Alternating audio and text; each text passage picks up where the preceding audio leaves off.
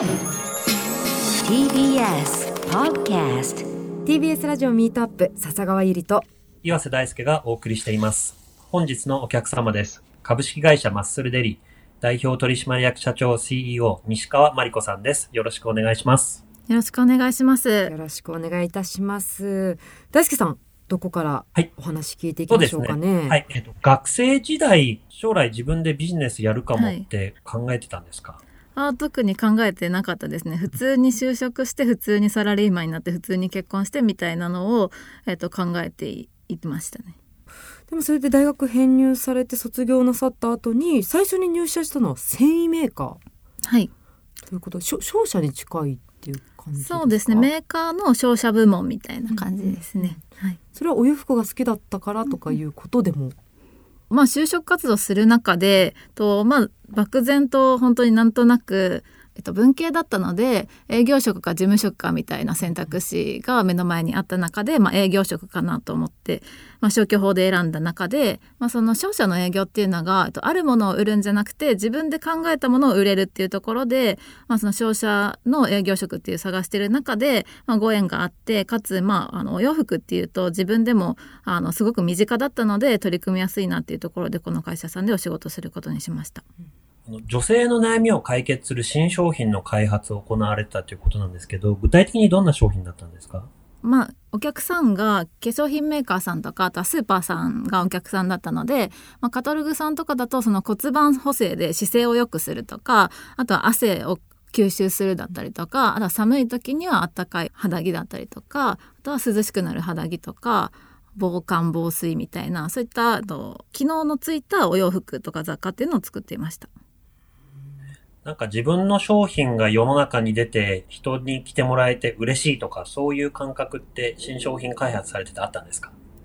そうですね。あったんですけどもやっぱり私たちが、えっと、見れるあのお客様っていうのは、えっと、営業先のカウンターの担当の方であって最終のお客様の声まで届くっていうのはあまりこう見えなかったので実感値としてはあのそんなに多くなかったかなと思うんですけども一部その、えっと、ネットとかをあの営業先の担当者さん通じてこういう、え一般消費者さんからの声があったよっていうのを聞くのはすごく嬉しかったですね。その会社には大体何年くらいお勤めになったんですか？そこは5年弱ぐらいいました。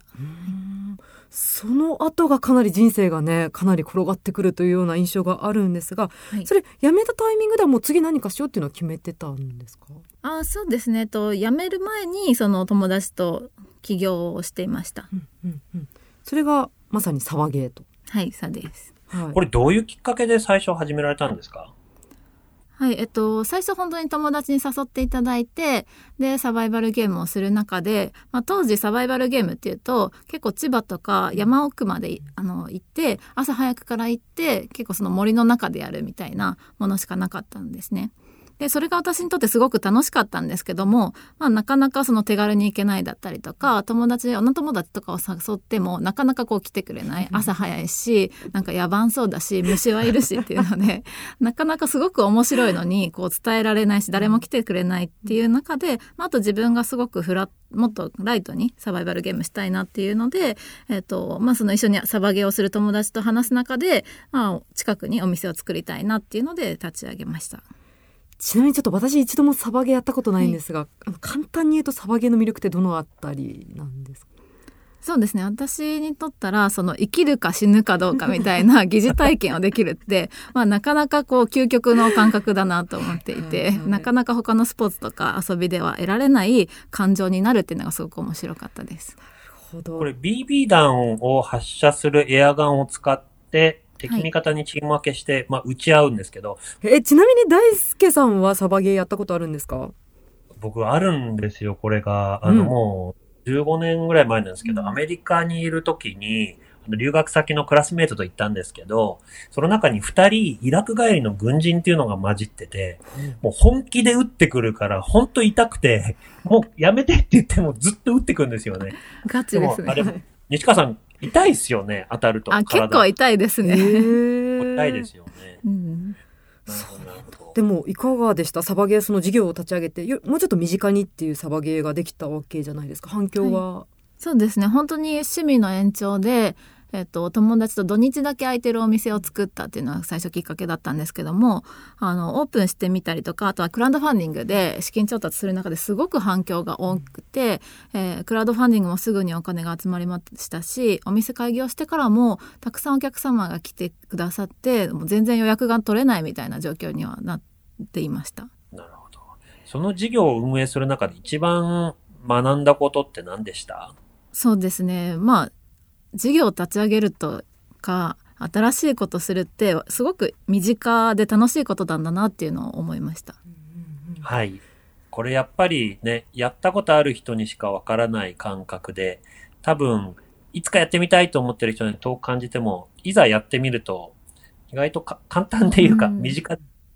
そうですねあの大輔さんがよくあの言うおっしゃることなんですけど、うん、そのみんなやってみたいとかこれやってみたいって口では言うけど、うん、例えば100人いたら1人やるかやらないかくらいだっていうふうにおっしゃってるんですよ。うんはい、あの西川さんまさにそのやってみたいをちゃんと友達6人集まって叶えたわけじゃないですか。そのなんかちゃんとやってみたいっていうところからやるまでの段階ってもう全然無意識に自然とやっちゃったのかそれともよっこいしょっていう感じだったのか。そうですね、まあ、私は結構環境が良かったのでと本当に趣味の延長で、まあ、趣味だけど少し自分でお金を使いながら、えっと、やるっていう違いなだけで本当に遊んでる感覚でした最初は。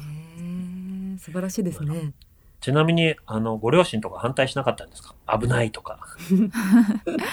まあでも最初その事業立ち上げた時もサラリーマンをやりながら土日だけでビジネスをやってたので、まあ、親としても特にリスクはないと思っていたので特にあの反対するようなことではない。趣味みたいなものなので反対するようなものではないかなと思っています。でまあそのうちに結構メディアに取り上げられたりとかその事業が成長したっていうのを見ていたので、まあ、それからそのサラリーマン辞める時もあの全然応援できる環境を徐々に作っていけたのかなと思います。これ何年ぐらいやられたんですか？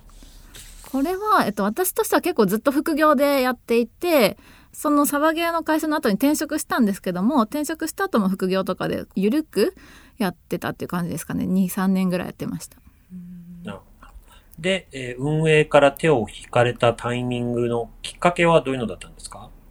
そうですね。会社が大きくなる中でと自分でも次のキャリアを考えるようになって会社も大きくなったのでその、えっと、フルコミットになったメンバーから、えー、私もフルコミットにならないかみたいなお誘いをもらった中でじゃあ自分が本当にそっちでフルコミットにやっていくのか今の会社を続けるのか転職するのかっていう考えた中でとまだまだ自分はその事業立ち上げるとか起業も全然考えたことがなかったのでできることがまだまだないなっていうこととでもすごく起業とか新しい事業をやることって楽しいなと思ったのでともう少しお勉強してからとまた自分で事業をやりたいなと思ったので勉強できる環境に転職しました。で、その転職先がコンサル会社っていうことなんですけど、どういうコンサル会社だったんですか？当時50人ぐらいのあまり大きくない小さなコンサル会社だったんですけども大手企業が新規事業を立ち上げる時にお手伝いするみたいな会社でした。ということはそうやって何か携わった企画は割と全部大きめな予算もついてあの世の中の人たちも知ってっていうような案件が多かったんですかね。そうですねあとその会社さんにすごくあの魅力を感じたところがコンサルタントとしてとメンバーを育てながら社内でも新規事業をどんどんやっていって会社を作っていってコンサルタント兼社長みたいな人たちを作っていくみたいな会社のビジョンがあの社長さん持たれてたのでその会社に飛び込んだっていうのもあります。なるほど。でその会社には何年ぐらいいらっしゃったんですか？そこは3年弱ぐらいですね。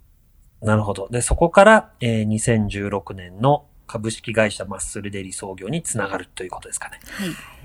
い、改めて2016年にマッスルデリを立ち上げたと。はい、これきっかけはどんな感じですか？はい、えっと、私が、えっとまあ、30歳手前ぐらいでそのトレーニングを始めたんですけども、まあ、それまでなかなか運動習慣がなかったりとかスポーツとかもあまりやってなかったので、まあ、このまま何もしないと、まあ、どんどん加工していくばかりだなと思って、えっと、パーソナルジムに通い始めたんですけども、まあ、その時に、えっとまあ、結構運動は私楽しくて続いたんですけど食事管理のすごく重要性と大変さっていうのをすごく身にしめて感じる中で、とまあ、そこを解決する方法をあの何かやりたいなとって思ったのが最初のきっかけです。食事何か管理してもらったらいいけどないなって決定的に思ったわけですね。そうですね結構トレーナーさんからこういう食事をしなさいとかって教わるんですけどもあの最初はそれを教わったのを自分で料理して実現してたんですけどもなかなか仕事も忙しかったので料理する時間がないってなるとコンビニか外食になってしまってそうすると選択肢がすごく少なくなって食べてるものが同じものばっかり食べてるみたいな状況になる中でと、まあ、体づくり何のためにしてたんだっけ？と思うようになりました。でまあそうする中であの自分が食べれるものを探していると、まあ、海外だとあのうちの事業みたいな栄養管理された食事が宅配されるサービスっていうのがあったんですけども、まあ、日本ではなかなかそれがなかったので立ち上げたいなと思って作りました。なるほど。これ海外のマッスルミールって僕もちょっとあの見たことなかったんですけど、どういうものなんですか？海外だといろんなブランドがあって、えっと、本当にそのトレーニングしている人のための、えっと、栄養設計をしたお食事が、えっと、ジムにもたくさん置いてあったりとかスーパーにも置いてあったりとか宅配もあったりとかあの結構たくさんプレイヤーがいますね。なるほど。で国内ではそれに近いものも、まあ、そもそもそのパーソナルトレーニングとかも結構この5年ぐらいですごい流行った感じもありますよね。だから当時はまだそこまで、はいみんながやってる感じはなかったんですかね？そうですね、まあ、特に女性でと、まあ綺麗な体になりたいって時に筋肉とかボディメイクみたいなのを考えるっていうのが本当ここ5年とかそれぐらいかなと思います。その前は本当にただ痩せればいいというか、うん、細ければいいみたいな、はい、食べなくていいみたいな考えだったの。そこから関わってきたかなと思います。確かに。今なんかパーソナルとか流行ってて、自分もあの言ってるんですけど、うん、友達とかもやっぱり決まってその鍛えると食べ物が2つで1つになってますもんね、うんうん、ちょっと前って本当違いましたもんね、うん、でもねこれあのちょっとお伺いしたいんですけど普通そのこういうのあったらいいのになって思ってもほとんどの人ってそこで止まっちゃってないから作ってやれって多分なかなか思わないと思うんですけど、うんうん、そういうふうに思えたのはそのコンサル会社の経験だったんですかねそうですね。最初そのサバゲーの会社を作ったのもすごく近いかなと思います。サバゲーのお店も自分で欲しいけどないから作ったっていう経験があってでその後でまた自分で授業をやりたいと思ったんですけどもその後もずっとその自分でどういう授業をやるかってずっと種を探して、えっと、見つけてはちょっとチャレンジしたりみたいなのを繰り返してたので、まあ、その一つとしてこの授業もあってこの授業を、まあ、こう自分で調べる中でより可能性があるって思ったので、えっと、他のネタよりも、えー、コミットしてやったっていう感じですね。で、あとはその事業性みたいなの考えるときに、いや、いくらで作って、いくらで売って、1個いくら儲かって売るのにいくらかかってみたいの考えると思うんですけど、はいはい、ざっくりその単価いくらぐらいのものををいくらで仕入れて、どんな感じで、で何個ぐらい売るとかっていう、その事業計画のすごくざっくりとしたイメージってどういうものだったんですか？最初の頃は。あ一番最初はちょっと今とちょっとモデルが違ってどっちかというと今でいうゴーストレストランみたいな事業モデルを想定して、はいはい、えっと、立ててました。なるほど。だから空いているキッチンを使ってやるみたいな。そうですね。友人がやってるバーの昼間を借りてで作ってで、えっと、最初は、えっと、フィットネス順向けに売ろうと思ったので、えっと、テスト品を作って営業をかけてヒアリングっていうのをたくさんしてました。なるほど、なるほど。最初のメニューって誰が考えたんですか？は、えっと、最初から管理栄養士のメンバーを入れてたので、と、えっと、私たちと一緒に考えました。ちなみにどんなメニューだったんですか、最初は。一番最初は本当にその海外のあのサービスをこうを参考にしてたので今よりもすごくフィットネスよりというか本当にささみが多かったりとか、うん、結構ガチムチ系な イメージの。筋肉みたいな。本当に。そうですね。うん。へそうやってあの進めていくにあたってあの工場を探すのが大変だったというふうにおっしゃっていたかと思うんですが、はい、やっぱりそういう食べ物を作る製造工場のあのクオリティの高いところを探すのって難しいんですか、そうですね。まあそもそもえっと、工場自体探すの結構難しくて食品工場さんって結構やっぱり老舗でもう経歴も長かったりとか働いてる方もすごくあの年配の方が多い業界なので、まあ、なかなかこういった新しいことをやるとかこう食品業界で働いたことない私の話を聞いてくださるっていう方がなかなかいないっていうのがあります。であとなかなかそのインターネット上にも情報が落ちてないので当たり先を見つけるっていうのも結構大変でした。ちなみに最初のロットってどれぐらいで相談されたんですか？と本当に各社さんに最低ロットを聞いてで手元資金で払えるかどうかっていうので考えていました。な何色ぐらいでスタートされたんですか？最初は1000色作りました。あでも最初から1000色なんですね。それってそのさばく目処は大体立ってたのか、それとももうわかんないけどやってみようって感じだったんですか？わかんないけど、まあ、払える額なのでやってみようっていう感じですね。でまあえー冷凍食品なので賞味期限も長いので、あまあ、そのうち売れるかなっていうのもありました。うんなるほど。うんそれであのマッスルデリ名前を聞くとなんとなくイメージできる方も多いかなとは思いますが、具体的にこれサービスの内容についてちょっと簡単に教えていただいてもいいですか？はい、と体作りとかボディメイクをしている人に最適な栄養の食事を、えっと、宅配でサブスク型でお届けするっていうサービスです。50種類くらいメニューがあるということで今目の前にですねメニューとそのお写真があるんですが美味しそう。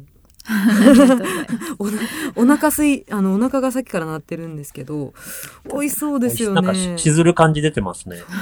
そう。え、ここれ今も全部冷凍なんですか？冷凍です。冷凍であのチンして食べる感じなんですね。はい。これ、やる上で一番難しかったことって何なんですか？難しかったこと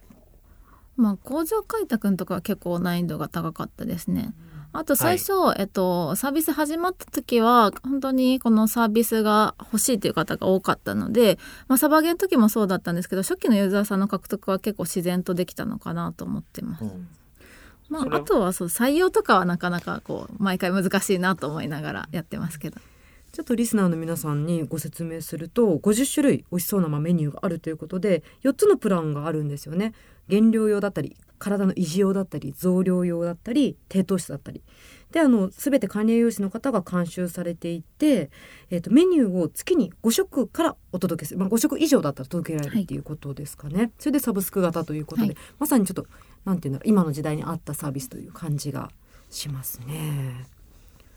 大輔さんどれ食べたいですか？私はねえー、よだれ鶏とですね鶏肉の生姜焼き。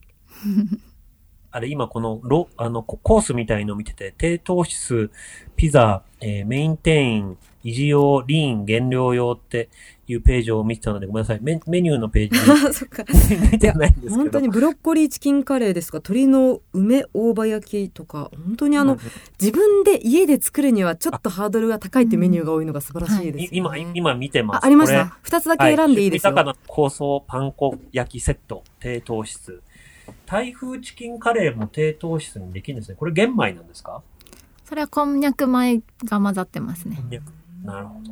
え、これ結構、あの、西川さんの好みも入ってるんですか？それとも完全に栄養士さんお任せなんですか？まあ、多少やっぱ入ってはいるかなと思いますね。最初その味のチェックは毎回私やるので、